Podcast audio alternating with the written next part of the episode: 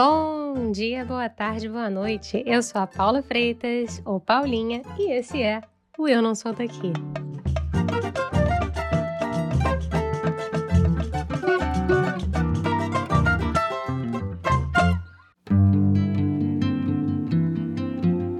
Ansiedade. É nesse clima que eu e muitos brasileiros que eu conheço vêm tocando os seus dias de vida, especialmente nessas últimas semanas cheias de ansiedade. Sabe por quê? Estamos a menos de sete dias das eleições brasileiras. Quando nosso país vive a possibilidade de pôr fim ao mandato de um populista de extrema-direita. Há quem diga que é por causa de instabilidade política, insegurança e crescente polarização dos últimos anos que tantos brasileiros têm saído do Brasil. E ó, há uma avalanche de gente que tem saído do Brasil para ir para um país bem parecido, apesar de muito diferente. Ele mesmo, Portugal.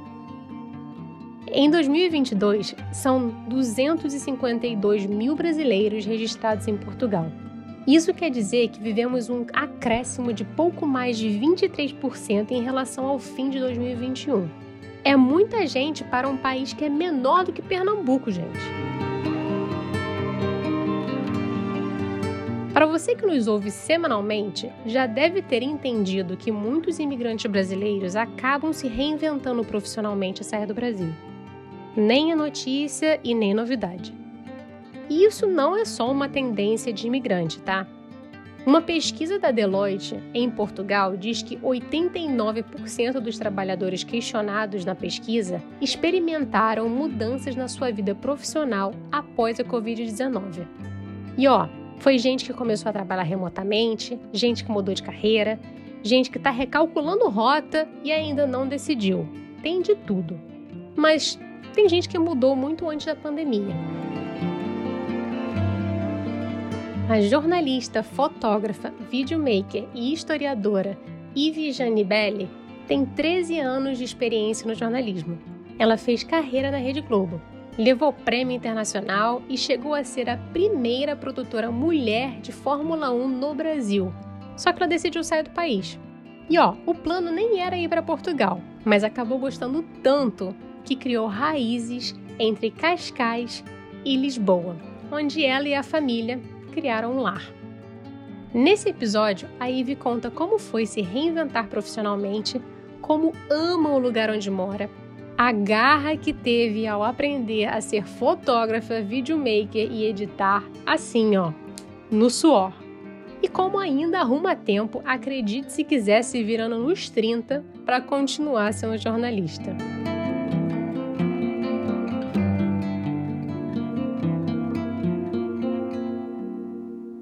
Ive, seja muito bem-vinda meu Não Sou Daqui. Conseguimos finalmente marcar a nossa conversa. Aê, gente, nem acredito que parecia o quê? Quase a rainha da Inglaterra para conseguir marcar, tava uma loucura.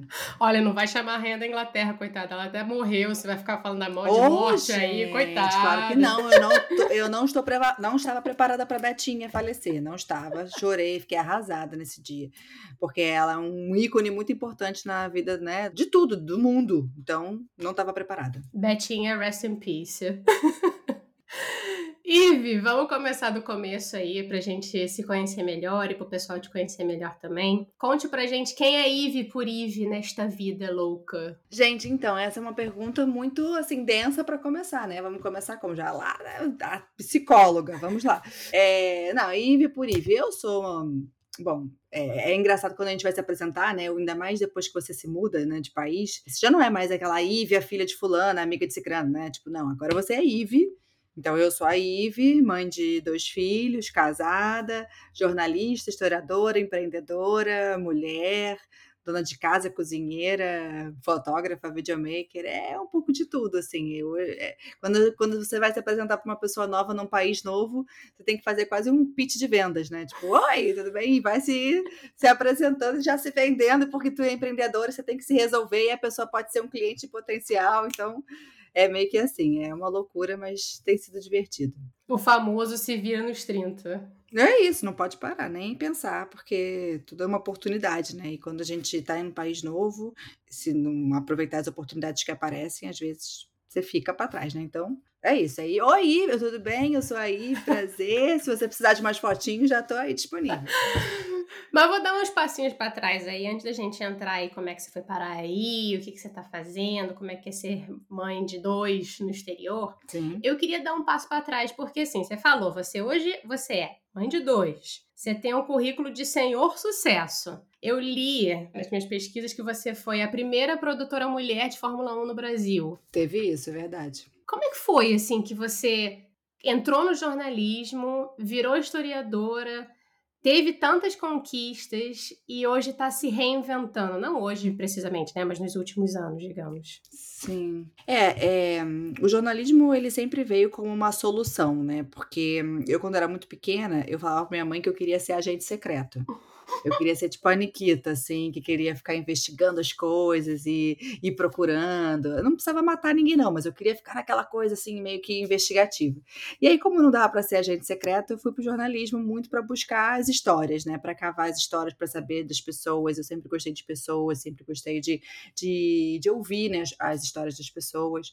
E então o jornalismo acabou vindo muito por conta disso. E a história também, né? É um pouco agregada, porque quando você estuda a história, você. E, e muito também pro lado da antropologia. Quando eu fiz a faculdade de história, peguei bastante matérias na área também da antropologia, do conhecimento do ser humano, para poder ir para esse caminho mesmo, para entender as pessoas, para entender a história no geral, como que a história oral traz para gente elementos tão importantes de uma família, de uma vida e da história das pessoas. E então acabou que quando eu comecei a estudar jornalismo, eu queria muito ir para esse caminho do jornalismo investigativo. Só que aí eu comecei a ficar aí, né, o meu lado agente secreto que não queria matar ninguém, começou a perceber que não ia dar para ir no jornalismo investigativo sem me aprofundar e sem acabar vendo coisas que me deixavam meio mal, assim, sabe? Tipo, meio.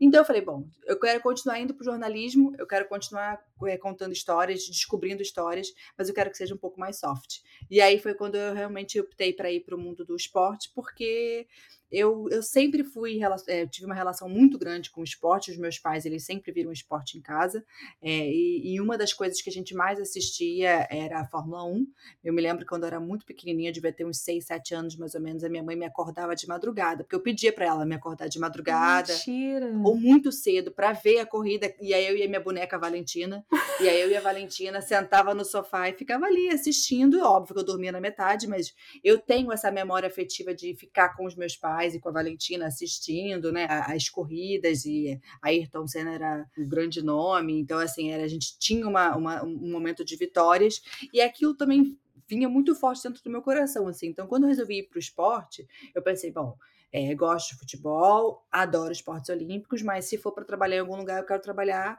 no, no mundo do automobilismo. E, e aí quando você entra, você percebe que não é tão fácil assim, né? Porque é um mundo muito voltado para os homens, era um mundo dominado por homens, a equipe era, tipo, era, é, quando eu comecei a trabalhar com eles, né? Quando eu comecei a fazer algumas coisas para automobilismo na TV Globo, eram oito homens e eu. Nossa. Então, assim, e na época eu era estagiária, então você tem que ficar ali remando, remando, remando, né? Para, tipo, provar o tempo inteiro que você pode estar ali, que você conhece sobre o assunto. É igual, igual mulher antigamente, hoje em dia já não é mais assim, né? Mas na, quando eu comecei, né? Eu me formei, pensa, em 2006. Vamos passar essa parte, pula. É, então, assim, já tem muito tempo. Naquela época, você trabalhar com esporte, uma mulher trabalhar no esporte era muito difícil, tinham pouquíssimas mulheres na redação.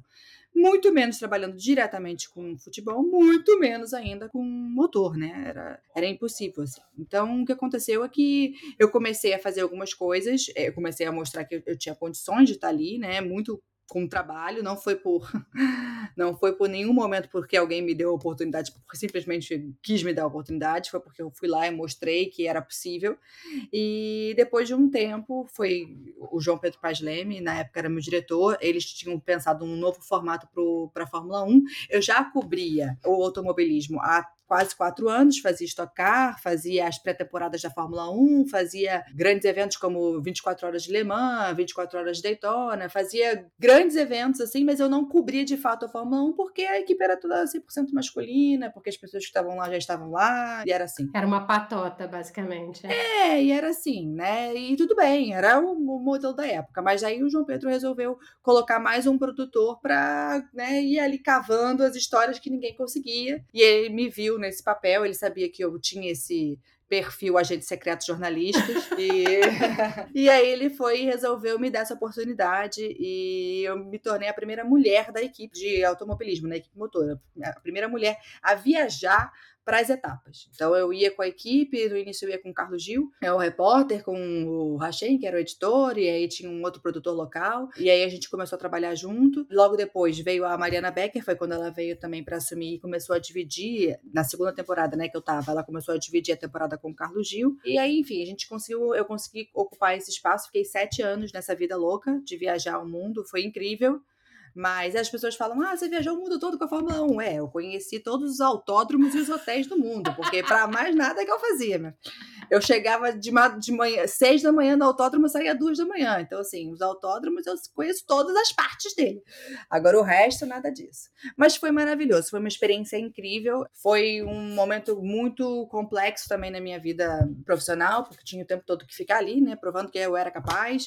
Foi um momento também que eu conheci meu marido na época. Então, chegou uma hora em que eu falei, gente, não dá né? Eu quero casar, quero ter filhos, então assim, não dá para eu ficar, eu ficava, eu ficava, viajava 15 dias, voltava, ficava dois, três dias em casa. 15 dias, dois, três dias em casa. Ia dar ladrão, né? Então eu achei melhor pedir. Eu fui pedir para sair e aí a gente começou, eu continuei fazendo algumas coisas, mas muito mais nacional. E aí fui para o mundo do, dos olímpicos, que eu também eu adorava. Aí comecei a acompanhar a ginástica e pronto, e fiquei durante quase, fiz muito tempo junto a Fórmula 1, o motor, né, e a ginástica. Nossa. E aí fiquei 10 anos com a ginástica e aí foi incrível porque eu pude acompanhar o crescimento de muitos atletas. Eu comecei a trabalhar com o Arthur Zanetti e fazer coisas com o Arthur Zanetti antes da primeira medalha dele. Olha. A Rebeca Andrade, ela foi minha geração 2016. Eu acompanhei ela desde que ela tinha 7 anos de idade. Eu conhecia tudo da vida dela. Nossa, tô aqui fazendo um coraçãozinho, ó. Rebeca Andrade. Ai, gente, Rebeca, minha, é, assim, eu brinco com ela que ela é minha filha. Até hoje a gente se fala, porque é minha, ela é minha. Eu, eu convivi muito com ela mesmo.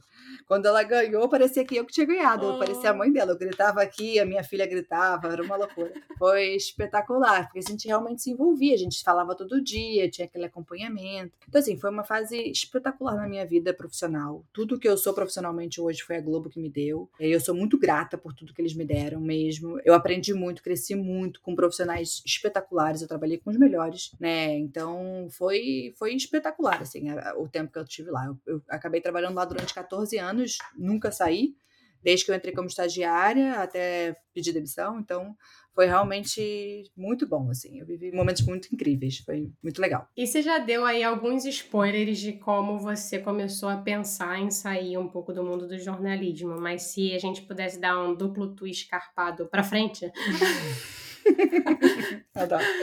Como foi que você chegou com seu marido à decisão de sair do Brasil e, consequentemente, também mudar de carreira, né? Sim, então a gente, bom, enfim, inicialmente a gente queria mesmo ir para algum outro lugar, a gente não queria mais ficar no Brasil, a gente estava muito inseguro, a gente morava no Rio de Janeiro, então a gente já tinha visto algumas coisas próximas de, né, acontecendo assim com relação à violência, então a gente resolveu que a gente ia se mudar. E aí em 2000 e 2015, é, 2015, eu fiz uma matéria com a Nádia Comaneci. A gente fez uma matéria que foi super especial, assim, é, depois de 40 anos do, do, primeiro 10 da história da ginástica, a gente levou a Nádia Comaneci de volta ao lugar, né, onde ela ganhou a medalha.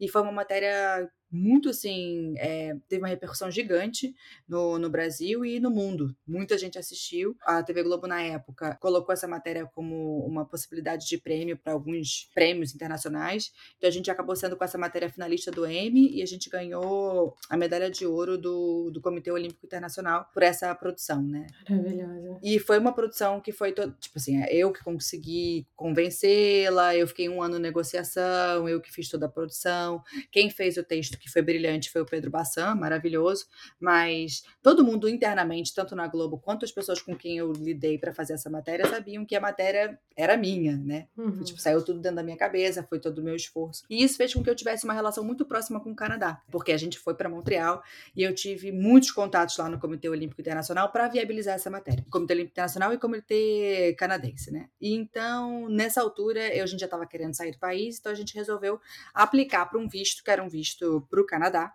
Que era um visto direcionado para pessoas que têm é, habilidades tanto no mundo do esporte, relacionadas a esporte ou relacionadas à música. E era um visto super complexo, eu tinha que mandar uma biografia gigante, um portfólio, não sei o quê. Fiquei dois meses preparando o material, mas eles davam um prazo de dois anos para que aquilo ali acontecesse, né? Para que saísse um resultado, se era positivo ou negativo, para que você recebesse o visto. Só que eu e meu marido, a gente falou: bom, então a gente vai mandar. A gente mandou a documentação em agosto de 2018, minha filha já tinha um ano. Mas a gente pensou: bom, não vamos ficar aqui esperando dois anos, a gente já não quer mais estar aqui, então vamos para algum lugar que seja um lugar que a gente vai fazer um ano sabático. Uhum. Né? Vamos para um lugar em que tenha a mesma língua, que seja uma coisa mais tranquila. Então que seja um clima ameno, não seja uma coisa muito hard. Então, vamos, vamos. Já estamos para onde? Já vamos para Europa. Então, acho que a gente pode ir para Portugal, tem a mesma língua, né? Então, tá bom. Então, decidimos que viríamos para cá. A princípio, para um ano sabático. Mas eu saí do Brasil já com três entrevistas marcadas, né? Então, aquela coisa assim, ah, é um ano sabático. Adoro. Um ano sabático que, na verdade, você já tinha já trabalho planejado para o ano inteiro. Louca, já louca, já louca. Mas enfim, ano sabático, ah, tá bom, então vamos fazer isso. E a gente se mudou para cá em outubro de 2018, a gente se mudou para Lisboa, viemos morar aqui próximo da praia, na linha de Cascais, né, entre Lisboa e Cascais. E aí, quando a gente se mudou, a gente primeiro se apaixonou se apaixonou pela, pelo clima, se apaixonou pela comida, a gente foi muito bem recebido, a gente colocou a Morinha, minha filha, numa escola que era, tinha um grupo muito legal de mães, a gente fez amigos portugueses, a gente foi bem recebido pelos portugueses, nunca tivemos um problema muito grande, assim, sabe, com relação a nada, a gente nunca sofreu xenofobia, nada disso, então então, assim, foi, a gente foi muito bem recebido. E a gente ficou meio assim, ai, nossa, legal, né? Tá bom. É, tem que esperar dois anos pro visto do Canadá, né? E aí eu cheguei, aí eu comecei a fazer, fiz as entrevistas, mas assim, para trabalhar com jornalismo aqui, impossível, você paga muito mal, é impossível, não tinha como. Olha. E aí, bom, então eu combinei com algumas pessoas que eu seria alguma espécie de consultora e no Brasil, eu já fazia algumas fotos para alguns amigos. É, alguns amigos que gostavam do meu olhar, que gostavam que, do jeito que eu tirava as fotos. Ah, faz aqui minha sessão de grávida, aqui faz meu chá de bebê, ah, faz isso, faz aquilo. Eu comecei a fazer. Quando eu tive a Amora, em 2017, é, a minha filha, a gente, no, na minha licença maternidade, eu passei a fazer mais, que era quando eu tinha tempo, não estava trabalhando para Globo, ficava com ela, então um fim de semana ou outro eu conseguia pegar uma coisinha ou outra. Comecei a, de fato, cobrar por isso. Então eu comecei a trabalhar um pouquinho como fotógrafa no Brasil. E aí quando a gente veio para cá e viu que realmente não tinha condições de trabalhar com jornalismo, eu falei pro meu marido, eu falei, olha, então acho que a gente pode investir nesse mundo da fotografia. E aí ele falou, ah, beleza. Ele veio com um emprego, então a gente começou a trabalhar, eu comecei a investir nisso. E aí eu começar a ver que eu podia trabalhar com isso, né, com fotografia, eu comecei a perceber que havia um gap muito grande de produção de vídeo. E eu nunca tinha, né, Paula? Nunca tinha nem operado um vídeo na minha vida. Eu, eu sempre pedia para alguém fazer, né? Você era produtora, né?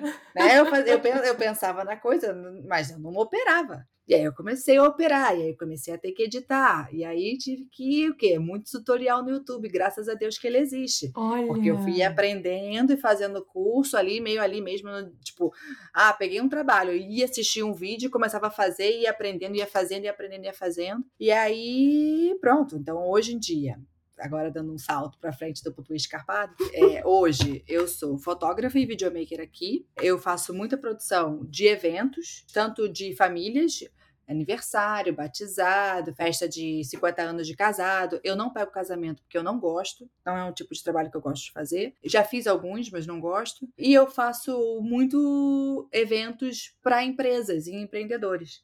E eu tenho até um pack muito legal, que é um pack empreendedor, que eu faço fotos e vídeos para pequenos empreendedores que precisam fazer e divulgar seus produtos e serviços nas redes sociais, que precisam de conteúdo, né, de produção de conteúdo para site, para Instagram, para Facebook, essas coisas. Então eu tenho um pack que eu faço tudo isso numa saída só, então é muito completinho.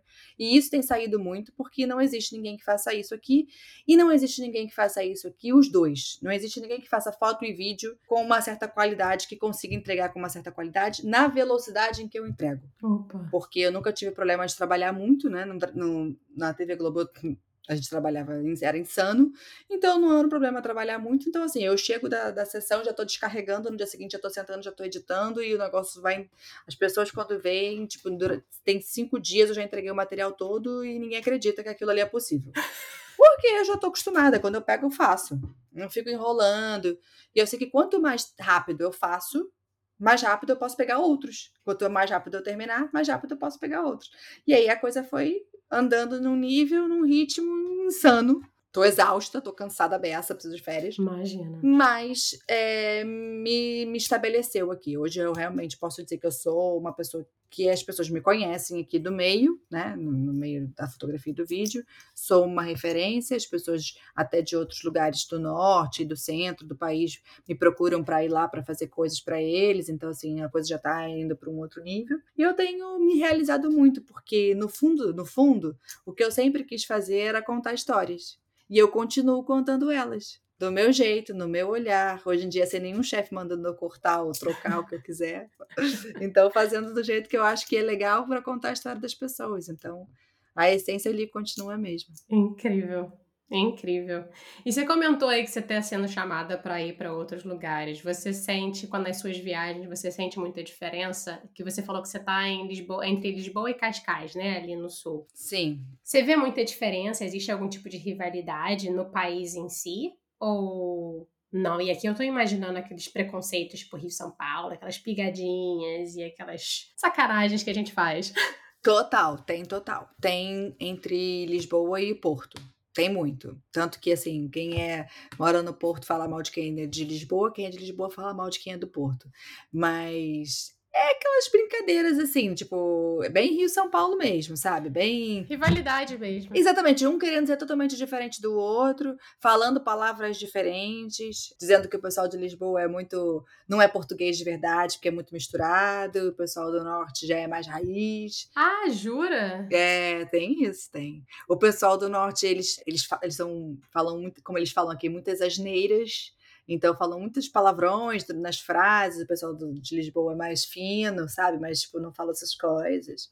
Então, tem essa coisa assim, tem, tem sim. Mas assim, se dão bem, as pessoas convivem bem, não é uma coisa tipo de ódio, não tem isso. Só, só aquela brincadeira de tipo, ah, você é de lá e eu sou daqui e deixa assim. Entendi. Então, se você, você se tivesse que definir teoricamente o estereótipo é que o Porto, a pessoa do Porto é um pouco mais tradicionalista comparado com Lisboa? Sim, sim, sim, mais tradicional. Olha. Sem dúvida, porque tem mais aldeias, né? Tem mais é um lugar que não tem tanto.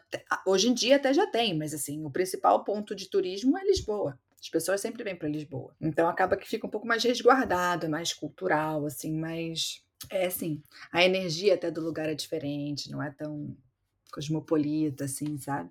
Eu gosto, eu acho lindo, lindo, lindo, lindo, mas eu amo Lisboa. É. Porque para mim, assim, Lisboa é cidade grande, entendeu? Porto é uma cidade menorzinha. Aqui já criando a rixa.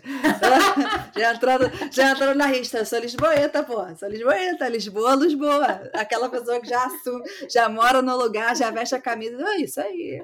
Porto, não gosto do time do Porto, eu gosto do esporte. Tipo assim, sabe? Aquela coisa que já vai, assume completamente a identidade do lugar. Amei que você começou. Não, são rivalidades normais. E agora tá tipo, não, não, não, eu sou lisboeta. Lisboa, porra! é, mas é muito, tipo, tentando manter a finesse, mas é isso aí. Falando ainda de diferenças, é, a gente tá num ano super polarizado no Brasil. Aqui na Itália também temos eleições é, novamente. E você vê muita diferença de como o português lida com a política, se a gente pudesse apontar algumas diferenças entre o Brasil e Portugal? Hum, não, eu acho que o Brasil teve, um, teve bons professores, digamos assim. Os portugueses, nesse sentido, parecem, se parecem muito com os brasileiros. Não, são muito acomodados, sabe? Não vão muito pra briga, assim. É um país socialista, é um país que ajuda muito também as classes é, mais desfavorecidas. Então, assim, são diferentes, mas eu percebo que não tem essa agarra, sabe? De, tipo, de brigar, vão fazer diferente. Tipo, ficam falando muito, mas na hora de fazer, não vai pra rua fazer, sabe?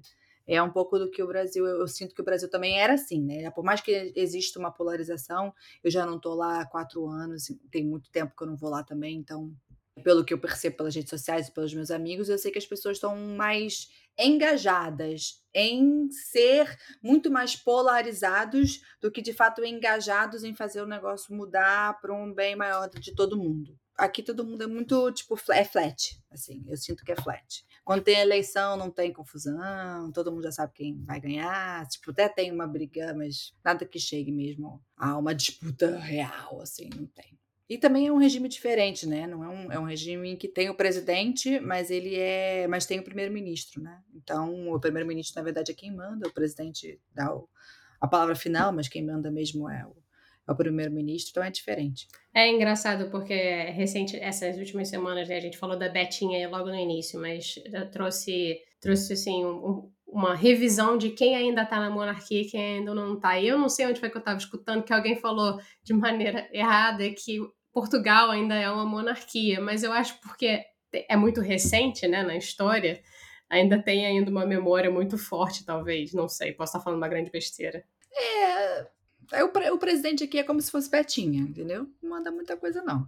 Mas tem aquele papel em que todo mundo ama, todo mundo adora, as pessoas, até de outros partidos, gostam do jeito dele, né? Tipo, de levar as coisas, ele é muito marqueteiro e, e é, é, engraçado, assim. Até, até tava brincando, outro dia tava conversando com meu marido sobre isso. No verão passado, as televisões aqui, porque assim, Portugal é maravilhoso, né? Portugal não tem assunto.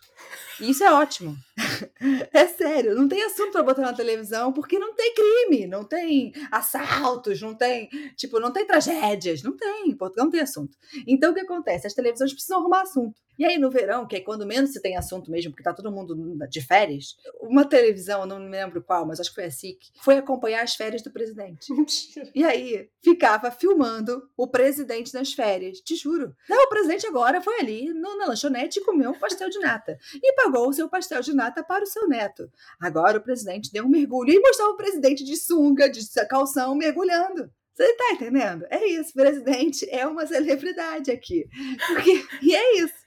É maravilhoso. Viver aqui é maravilhoso por causa disso. Porque, assim, quando você tem uma coisa, tipo uma tragédia em Portugal, se fala disso um mês, porque não tem o que falar. Então, você fica um mês falando a mesma coisa, contando a mesma coisa, todos os dias, em todas as emissoras, de todos os jeitos. Porque é maravilhoso, gente. Não tem perigo, é, incrível. Eu tô morrendo, gente. Vocês não têm noção. É sério. O presidente. Nesse dia, e foi bizarro, porque eu não vejo televisão aqui, é muito raro. E aí a gente tava vendo, sei lá por quê. E aí meu, meu marido começou, amor, olha aquilo ali. E aí a gente via, a gente chorava de rir. Tipo, gente, maravilhoso maravilhoso. A gente pode ver a sunga do presidente, o pastel de nata do presidente, os netos do presidente. Ele estava na Madeira. Ah, o presidente foi à Ilha da Madeira e agora está aqui mergulhando. Ou seja, uma informação fundamental. Isso aí é quase aquela, aquela manchete do ego, tipo Chico Buarque que atravessa a rua no Leblon. Exatamente. Só que assim, foi notícia na SIC, foi notícia na televisão, nos jornais. Entendeu? Capa do jornal, presidente mergulha na madeira. É isso, amor. Ai, meu Deus do céu. Mas essa é a maravilha de morar nesse país, gente. Acho que vocês estão precisando um pouco da pimenta política italiana. vou mandar um pouquinho para você porque eu tô cansada. Quero não, amiga. Quero não. Tô bem aqui. Eu vou só visitar, tá? Já fiquei sabendo que você vai ser minha guia. Mas assim, falando com você e não falar de esporte, é, seria um crime. E você tá no país de de Cristiano Ronaldo. E você também é historiadora. Uhum. Existe algum tipo de legado esportivo que o país tenha, que você tenha percebido? Você vê uma diferença muito grande de como o país lida com o esporte ou não? Hum, eles tentam, né? Mas assim, o país é pequeno né, muito menor do que o Brasil. Então, se você for comparar, é impossível, assim. Então, o investimento nessa área é muito menor. E também os interesses são outros. É claro, futebol é futebol, mas a forma de torcer, de se envolver é completamente outra. Tipo? Por exemplo, até na narração dos gols, quando você vai ver a televisão, e aí você vai ver o jogo. Não tem um gol! Não tem isso. É assim, desse jeito, tá? Pô, tocou pra, pra Ivy, a tocou pra Mora, a Mora agora foi lá, fez um passe, ah, golo, golo, golo do Sporting. E aí o Sporting fez o golo, e o golo é o terceiro golo do dia. É assim, é nessa vibração. Jura? É nesse, nessa monotonia toda? É desse jeito. É golo, golo. No, o máximo que faz é golo. Peraí, parêntese. É golo e não gol? Golo, é golo, golo, golo. Golo, G-O-L-O, golo. Que isso, gente? Como assim? É, sério. Não, e assim, o que é mais louco é que no estádio, as pessoas quando fazem gol faz é, entendeu? Não tem, não tem isso. O envolvimento é outro. Então é, é outro tipo de relação. No futebol, que é o maior do país, né? Tipo, que é o que tem mais apelo no país, é assim. Mas aqui eles são muito fortes no handball, que, que é handball? É handball? É! No handball, eles não falam H. É handball. Oi? É. é a mesma língua, mas não é, gente. Entendeu? É diferente. E, e o hockey, hockey, hockey na grama. Então, esses são os esportes hoje em dia, o handball, o hockey na grama e o futebol são os que estão que tem mais investimentos. Que loucura! Agora, no o surf. O surf tem uma menina agora, é até portuguesa, que tá, tipo, ganhando tudo. Tereza. Ela tá ganhando tudo na, na divisão de acesso ao WQS, e então ela tá tendo representatividade. Também tem grandes é, surfistas de ondas gigantes, que são os surfistas que surfam em Nazaré, que também ganham vários campeonatos aí no mundo e tem muita representatividade aqui também, até porque é um país que tem uma costa gigante, então acaba que o surf é uma coisa que fica meio que mais barato ali para as pessoas irem lá e praticar. Mas assim, não temos grandes nomes, grandes expressões, assim, aqui não. Então, é, porque não tem grandes surfistas portugueses, apesar de ter essa grande tradição de vários campeonatos por aí. Pois não tem. Na verdade, o que acontece aqui é que, assim, o que eu percebo é que é, é, é até engraçado, porque quando eu vim para cá, eu até conversei na época com o pessoal do, do Brasil, né? Falei, olha, eu tô lá em Portugal, se precisar de alguma coisa, não sei o quê. Mas acaba que não tem, não tem assunto, de fato, de grandes resultados, né? Porque o que acaba sendo, às vezes, é, motivo de matéria, de notícia, são os resultados, né? E não tem grande expressão, não tem grandes resultados aqui nessas áreas. Nem na ginástica, eu até cheguei a fazer algumas consultorias. Hockey de patins. É, então, ah, o hockey de patins e o da grama também. É, o hockey na grama e o hockey de patins. Que é um esporte muito importante para o Brasil.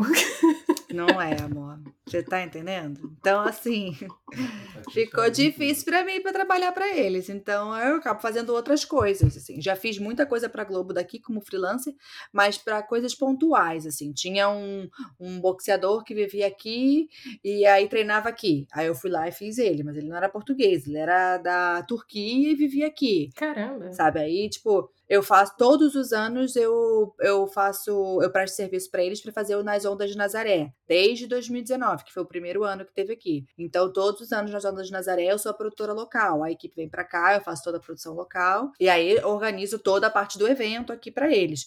Mas assim tirando uma coisa é, muito específica não tem muita notícia para o Brasil com relação ao esporte.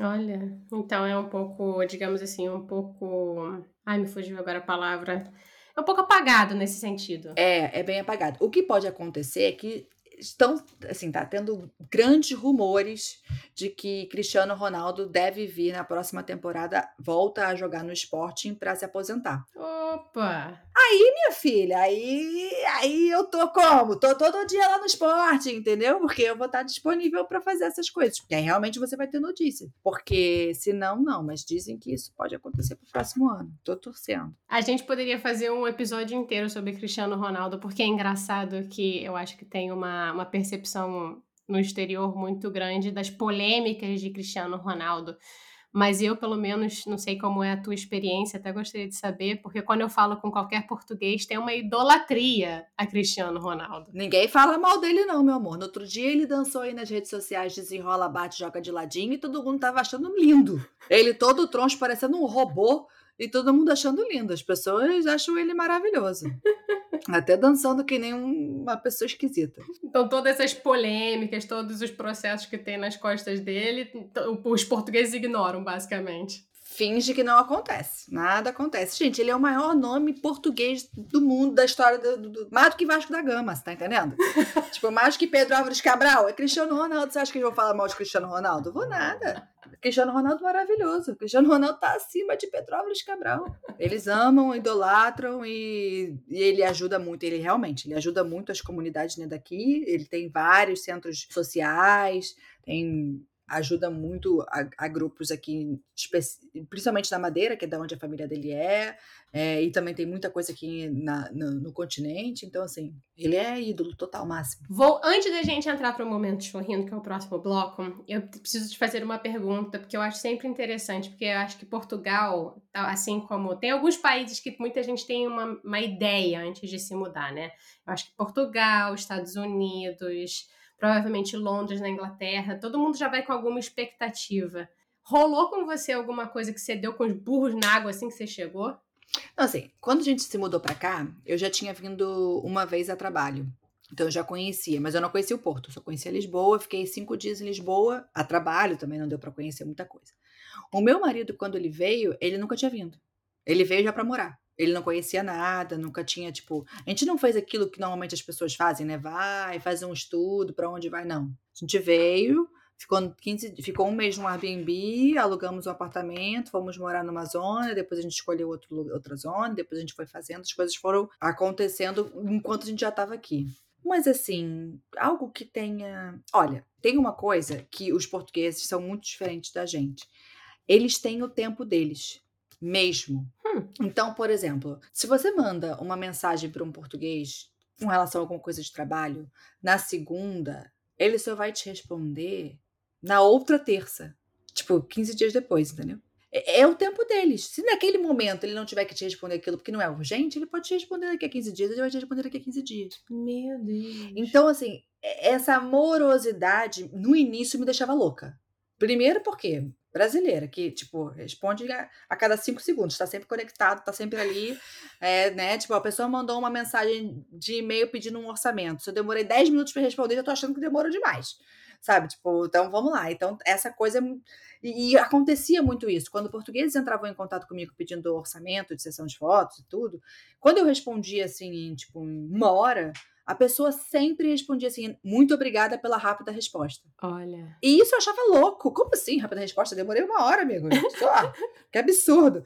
Então, esse é um tempo deles. E, mas tem algumas coisas, e isso é uma coisa que me irritava muito no começo. Hoje em dia eu já entendo, já respeito e cada coisa no seu tempo. Mas tem algumas outras coisas que eu acabei adotando para mim, que eu acho que são importantes, que eles praticam. Por exemplo, hora do almoço é hora do almoço. Não vão atender telefone, não vão responder e-mail, não vão trabalhar na hora do almoço. A hora do almoço é a hora do almoço. Excelente. Então, se tiver que dar uma pausa de uma hora, uma hora e dez, para ficar focado naquelas pessoas que estão ali com você, ou então se você está almoçando sozinha, você vai ficar na sua hora do almoço. O seu trabalho acaba às 5 da tarde? É 5 da tarde. Não vai responder uma mensagem às 5 e 10. Porque aquela hora é hora de estar em família, é hora de estar no seu momento com as pessoas que você escolhe estar. Acabou, acabou.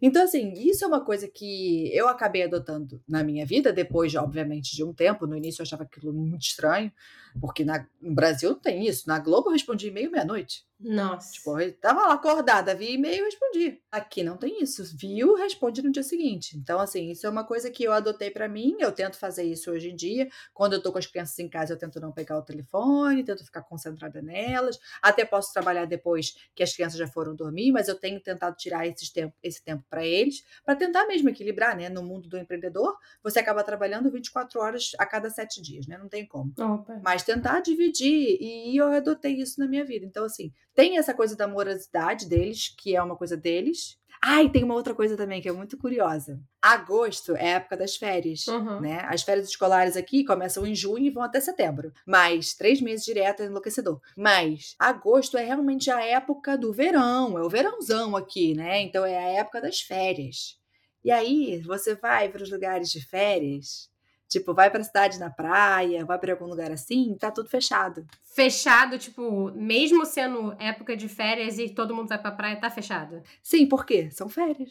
e férias também de quem tá ali a trabalhar. Paula, é louco. Na época que eles podiam ganhar mais dinheiro, que a cidade está lotada, que tá, tipo, explodindo turista. Exato. Eles estão fechados. E então lá, estamos de férias de 8 de agosto até 28 de agosto. E that's it. Que loucura. Mas é, olha só, é assim, é uma loucura pra gente que pensa, né, capitalista, tipo, vamos ganhar mais, vamos fazer mais, crescer, não sei o quê. Poxa, faz em turnos, né? Um grupo tira férias numa época, outro grupo tira férias outra época, num restaurante, numa coisa assim. Mas não, eles respeitam. Férias é, são férias. Fantástico. Então, isso é uma coisa também que eu admiro neles, entendeu? Tipo, eles ligam o botão e vai, entendeu?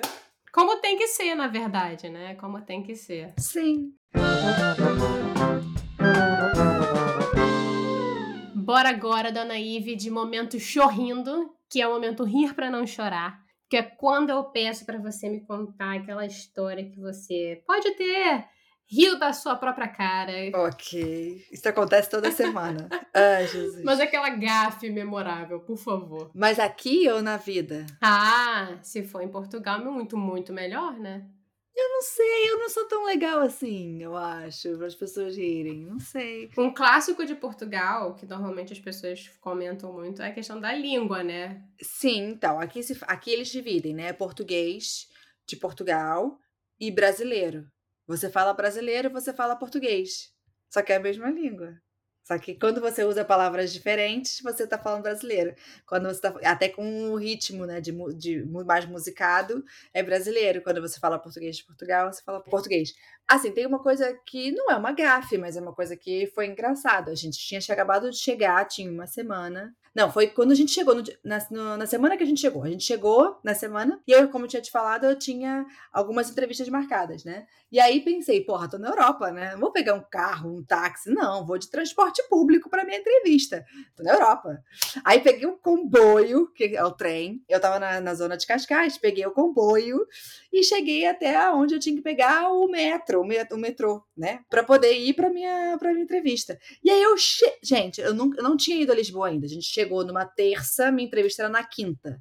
Então foi isso, eu não tinha ido a Lisboa nem nada, a gente só tinha chegado, tinha instalado as coisas e começar a organizar as coisas na casa que a gente estava, não sei o quê, com uma criança pequena. Minha filha tinha um ano e três meses. E aí a gente chegou, eu fui sozinha né? Eu com meu, tele, meu, meu telemóvel na mão, que aqui a gente fala telefone, meu telemóvel, eu e meu telemóvel na mão, porque aqui o telemóvel você pode andar com ele na rua que você não vai ser assaltado, não vou roubar seu telemóvel, tentando ver para onde eu tinha que ir. E aí eu cheguei, peguei o comboio e cheguei no centro de Lisboa. Cheguei no centro de Lisboa, eu falei, oh, senhor, como é que eu faço para pegar o metro? Ah, o metro tá em greve. Eu falei, mas senhor, e agora? Como é que eu chego lá naquele lugar? Você tem que pegar o ônibus. Eu, mas e qual é o ônibus? Ah, aquele ali. Aí eu falei, ah, aquele ali. É, aquele ali que tem 335 pessoas na fila. Falei, mas senhor, eu tô atrasada na minha entrevista, minha entrevista de emprego. Ele, mas você tem que ficar ali. Aí eu, ok, fui pra fila. Uma hora, avisei ao meu, ao meu a pessoa que ia me entrevistar, eu falei, olha, tô greve de metro. Gente, tô na Europa, tem isso aqui, não sabia que isso existia nesse lugar.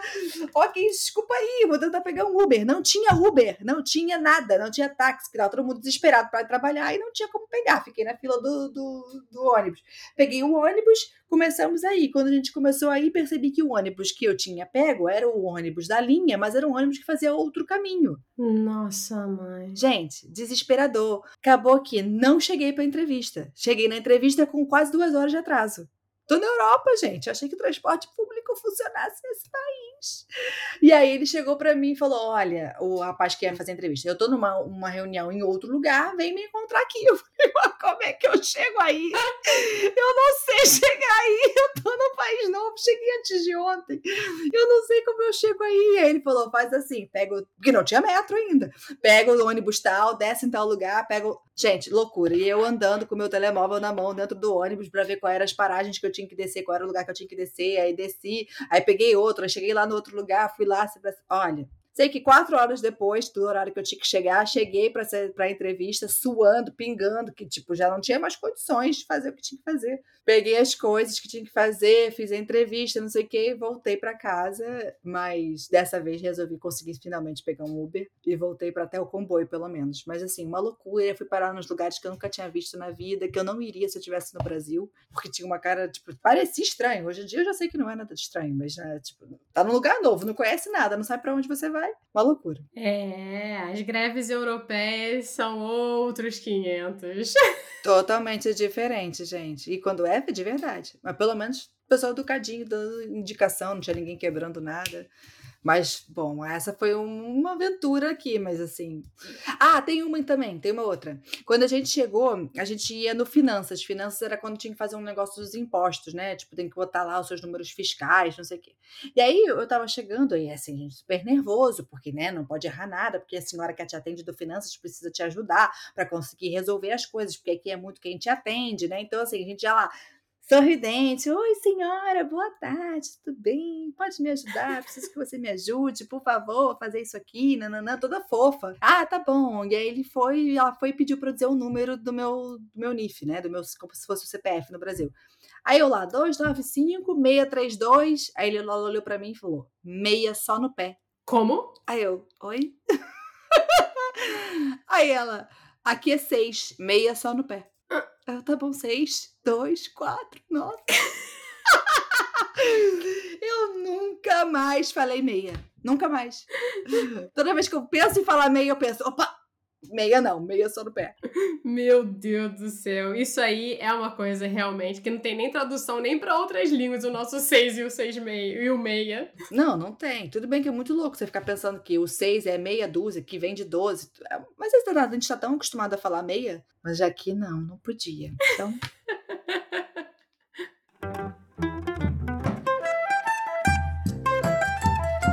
Ive, vamos agora então de momento bate-volta, que é o momento que eu faço a própria Marília Gabriela. Hum, gente, que fina! Faço umas perguntinhas rapidinhas para você, viu?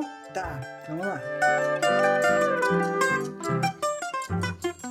Um lugar de Portugal que você ama ir com a sua família? Quinta da Lagoa, é um parque aqui do lado. Mais historiadora, mais jornalista ou mais fotógrafa barra videomaker? Sempre jornalista. Uma comida portuguesa? Polvo alagareiro. Polvo alagareiro. Maravilhoso. É isso? Uhum. Polvo alagareiro. É um polvo cozido, depois grelhadinho com batatas ao murro, com azeite hum, e alho. Uma delícia. Hum. Eu faço para você quando você vier aqui. Gosto. Cobrir Olimpíadas ou Fórmula 1? Olimpíadas. A expressão ou palavra portuguesa que você ficou mais what the fuck? É, montra. O que, que você tem que explicar o que, que é? montra é vitrine. Você tá de sacanagem. Não. Montra é vitrine. Então você chega e fala: Ah, eu quero esse pastel de nata que tá aqui na vitrine. Ele vai rir da sua cara. Você fala: Ah, eu quero esse pastel de nata que tá na montra. Montra. Até uma palavra difícil de se falar, né? Montra. Parece lontra. Parece tipo o animal, sabe? Esses dias eu aprendi uma outra também, é, que, o, que meu marido me falou. Sabe a catraca? Sabe a catraca? Aham. Uhum. Quando, você, quando você vai passar, tipo, ah, no metro, no, no comboio, ou então num show, ou então em algum lugar que tem aquele negócio que gira, né? Aquela catraca. Uhum. Então, aqui se chama torniquete. Cara, mas essa palavra existe no português, mas ela é, tipo, arcaica no nosso português brasileiro. Torniquete é quando você, tipo, você é, se machuca e você tem que fazer um torniquete. Não é uma catraca. Mas é muito, é muito louco. Tem outra que é muito boa também. A aeromoça, né? Que é, é auxiliar de bordo, auxiliar de assistente de bordo de uma, do avião. Aqui se chama hospedeira. Peraí, calma. a comissária de bordo se chama hospedeira? Sim. É louco, eu achei muito engraçado. Parece, tipo, tá hospedando um parasita, sei lá, muito esquisito. Exato! Foi a primeira coisa que veio na minha cabeça também. Deve ser, sei lá, hospeder, o parasita do avião, não sei o que eles pensam. Não. Vai entender, gente, vai entender. É, curioso. Vamos lá, então, voltar. Duas últimas perguntas. Digital ou analógico? Hum... Ah, digital. Coração deu uma balançada, viu? Pois é, para assim, é que digital facilita muito o meu trabalho, né? É uma, é uma coisa que é muito mais fácil, mas o analógico tem aquela coisa vintage, né? Tem um jeito de você fotografar, de você capturar de um jeito diferente. Eu acho que um é praticidade, que é o digital, e o outro é o amor, assim, né? Tipo, é aquilo que você vai é, vendo e, e construindo de uma outra forma. Assim, eu gosto do analógico também, mas o digital facilita a minha vida, então eu vou escolher o digital. Para terminar o nosso bate-volta, um desejo para o futuro? Viajar muito com a minha família. Oh. Porque a gente ficou esses dias todos aí presos. e eu viajo muito também sozinha, a trabalho. Então, é o que eu mais gosto de fazer, sem dúvida, é viajar com eles. Todos juntinhos. Sim. Para terminar, dona Ive, vamos de modo avião, que é quando eu peço aí dicas de. Pode ser de filme, livro, série, música, lugar, o que você quiser, é um freestyle aqui, entendeu?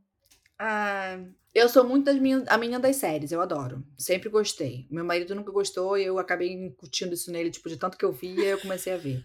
Ele começou a ver, porque ele tava sem escolha, né? Livre e espontânea pressão. Pressão. Ou ele só tem uma televisão na casa, sempre só teve uma televisão na casa. Então, ou ele via, ou ele ficava olhando pra nada, pro nada. E aí a gente começou a assistir umas séries juntos, assim, tem umas séries que eu gosto muito. E depois que eu comecei a trabalhar com produção de conteúdo, né, no audiovisual, eu passei a ver as séries também de uma outra forma forma. Claro que até vejo aquelas séries é, românticas, né? Fofinhas, mas só para distrair a cabeça. Mesmo para ver as outras séries, eu acabo vendo e analisando algumas coisas. Às vezes o meu marido tá comentando uma coisa da história e eu tô falando, mas olha o enquadramento, olha só como é que ele fez agora, e tá aproximando, qual é a intenção que ele quer dar naquilo. Você fica, fica louca porque vira um vício, né? Então é um vício mesmo. Hoje em dia eu assisto séries como se fosse um vício para aprender e para e para testar, às vezes eu testo algumas coisas que eu vejo nas séries. Então, tem umas séries que eu vi recentemente que eu gosto muito. Uma delas é Inventando Ana. É maravilhosa. O roteiro, a forma como eles constroem um roteiro e como é que a forma de captação, o enquadramento é, e, e como tudo aquilo vai se desenrolando de acordo com como ela vai mudando, é brilhante, assim. Eu acho aquilo maravilhoso. Gosto muito da história, é ótima até porque é uma história real, né? Então eu gosto também dessas histórias assim. E gosto também da forma como eles conduzem e como eles te envolvem. Uma outra série que eu gosto bastante também, que é muito também para as pessoas que estão mudando de país, que precisam se reinventar e essas coisas todas, é aquela é uma Girl Boss. É da Netflix. Nossa. Não conhece? Não conheço. É uma temporada só. Uma temporada só, até achei que eles fossem fazer outra, porque deu brecha para outra, mas é uma série bem legal também, que fala de uma menina que precisava ganhar dinheiro, precisava se reinventar e ela começa a vender roupa pela internet. E aí dá uma reviravolta, também é uma história real. E é bem interessante, assim, para assistir. E hum, uma outra série que eu gosto imenso, assim, acho super diferente, imenso. Tô muito portuguesa. Tô muito falando português de Portugal. Eu tô vendo até o seu pronto. Pronto. Pois, falo muito, gente. Mas é o, a, o, o Peaky Blinders, que o Peaky Blinders eu acho que todo mundo também. Amo! É, eu gosto das histórias que tem um fundo de realidade. Então não precisa ser tudo real, mas que tenha alguma coisa envolvida, né? Que seja verídica. E o Peaky Blinders ele faz uma coisa também muito interessante durante as temporadas. Primeiro que eles usam uma trilha sonora impecável, assim. É uma trilha sonora muito diferente do que normalmente as outras séries usam, né? É uma trilha sonora muito pro rock, usa letra, uhum. é, músicas com letra, coisa que normalmente não se usa nas séries porque tem que ser uma coisa mais soft. E eu acho isso incrível.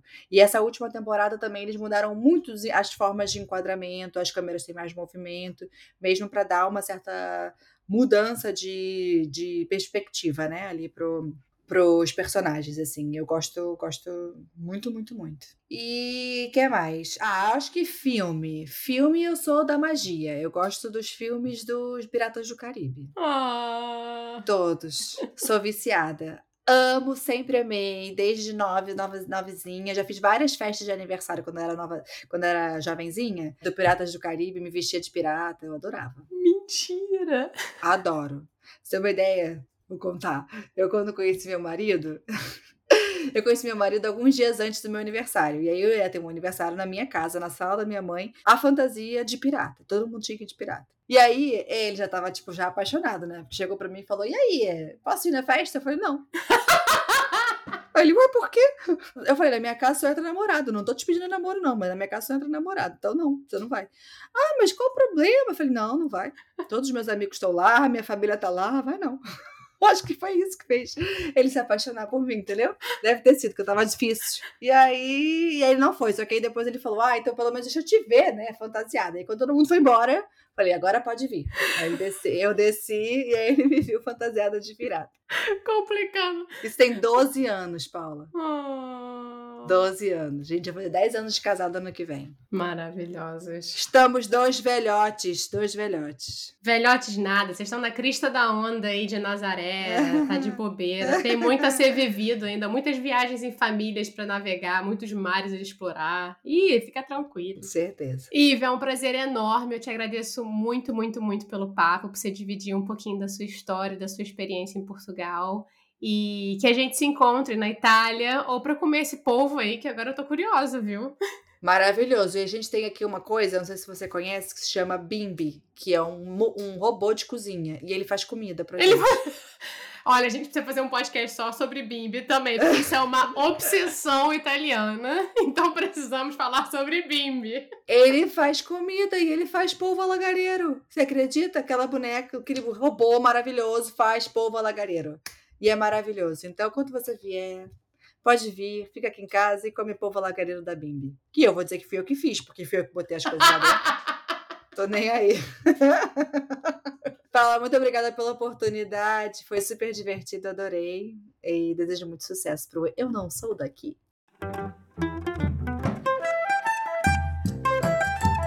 Já clicou seguir o Eu Não Sou Daqui por aí?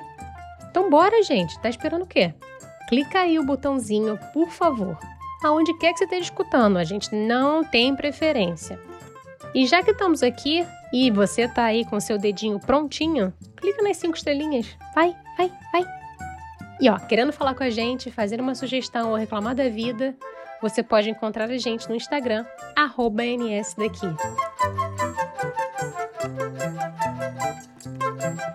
O Eu Não Sou Daqui foi apresentado por Paula Freitas, editado pela Stephanie DBI, design gráfico da Gabriela Altran, suporte de conteúdo das redes sociais da Luma Mundim e consultoria do João Freitas. A nossa música tem composição em flautas da Karina Neves, violão de sete cordas e bandolim do Pedro Franco e mixagem do Tito Neves. Um beijão, pessoal!